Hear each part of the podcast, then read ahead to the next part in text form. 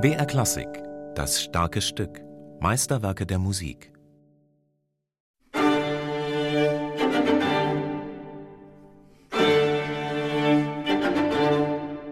Ich muss persönlich aus meiner Sicht sagen, das höchste körperlich-seelische Empfinden ist für mich, solche Musik zu interpretieren. Also in dem Moment, da man das spielt, das ist durch nichts anderes im Erleben zu übertreffen. So viel Begeisterung konnte der Geiger und Schubert-Zeitgenosse Ignaz Schupanzig offenbar nicht aufbringen für Schuberts Streichquartett Der Tod und das Mädchen. Mit seinem berühmten Schupanzig-Quartett hatte er zwar sehr erfolgreich Schuberts Rosamunde-Quartett erst aufgeführt, doch das unmittelbar danach entstandene Streichquartett Der Tod und das Mädchen wollte Schupanzig nicht einstudieren.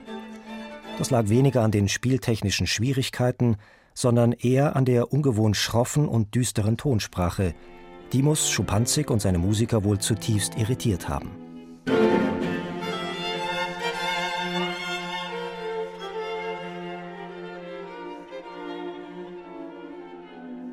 Mit Punktierungen, Triolen und nervösen Sechzehntelläufen deutet Schubert schon im ersten Satz auf den Charakter des ganzen Quartetts.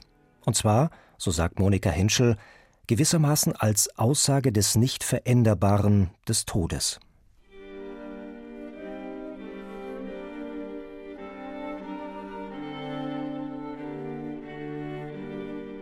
Das Thema des zweiten Satzes hat Franz Schubert von seinem früheren Klavierlied übernommen.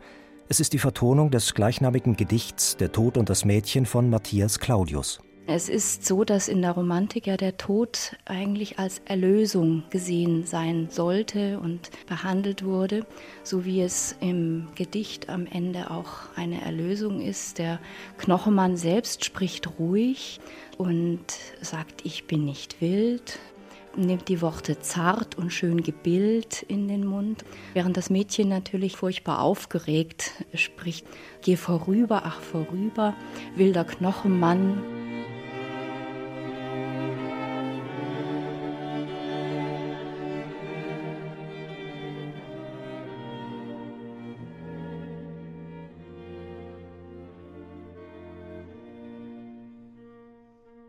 Im Lied hat Schubert den Dialog zwischen dem Tod und dem Mädchen in den Klavierpart und in die Gesangsstimme gelegt. Vielleicht sinnieren im Streichquartett Geigen, Bratsch und Cello in den Variationen des zweiten Satzes über die unverrückbare Botschaft des Todes.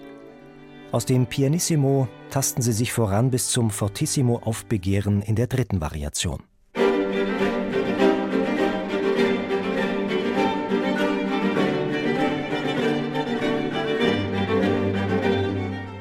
Ist also inzwischen architektonisch gesehen eine solche Spannung erzeugt, dass die vierte Variation es weder dynamisch noch durch Metrik steigern kann. Was macht Schubert? Er bringt in der vierten die G-Dur-Variation, den größten Kontrast. Und wir sind hier zurück wie in einem Rückblick auf die heile, unberührte Welt der Unschuld, der Jugend.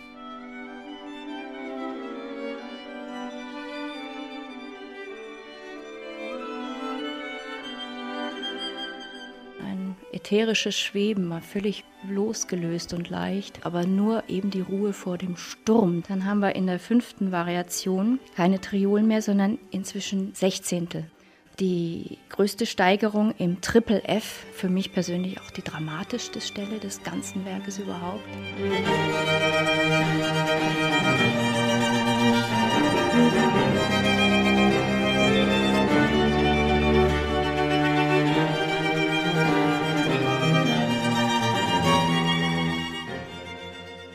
Der zweite Satz endet schließlich in G-Dur. Ein kurzer Moment der Erlösung?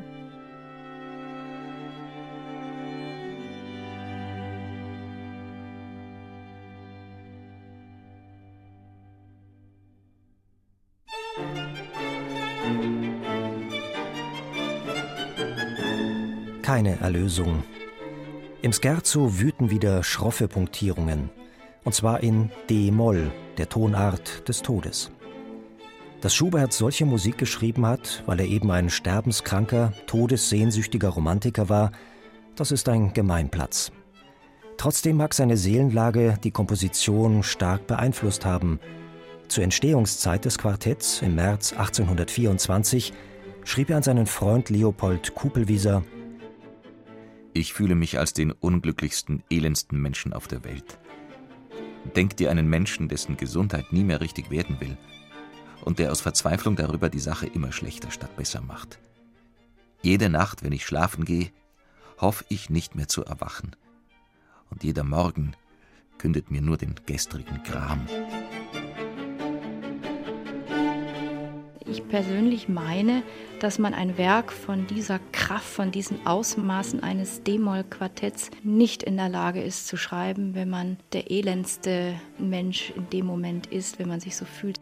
Also es ist sicherlich in der Zeit, wenn er 21, 22 erkrankt ist und Syphilis ist eine Krankheit, die sehr, sehr wechselhafte Stimmungslagen hervorruft, nie ein kraftvolles Gesundsein, wie wir es bei gesunden Menschen kennen, das nicht. Aber er hat gute Momente gehabt, glückliche Momente. Es muss Kraft in dem Mann vorhanden gewesen sein, sonst verfasst man nicht ein solches Werk. Der Tod ist in Schuberts D-Moll-Quartett jedenfalls allgegenwärtig durch musikalische Todessymbole wie etwa das Ostinato oder durch ein Selbstzitat wie im Finale. Die Melodie in der ersten Geige erinnert an Schuberts Lied Der Erlkönig, in dem ebenfalls der Tod das letzte Wort behält.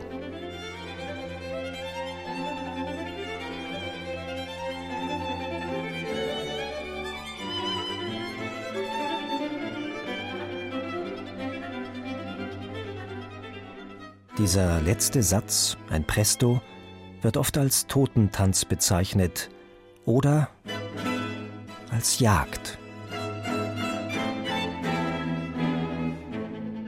Man ist geneigt, das Hetzen anzufangen, das Tempo nicht zu halten und verliert an Spannung. Wenn man es aber schafft, im Tempo die Kontrolle zu behalten, dann hat es eine viel größere Spannung für den Zuhörer und für einen selber auch, als wenn man sich gehen lässt und es hinweghetzt.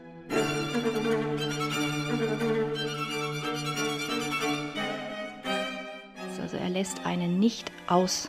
Schubert lässt den Hörer nicht aus, der Tod lässt uns nicht aus. Man ist am Schluss nach den zwei Abschlussakkorden regelrecht gestorben.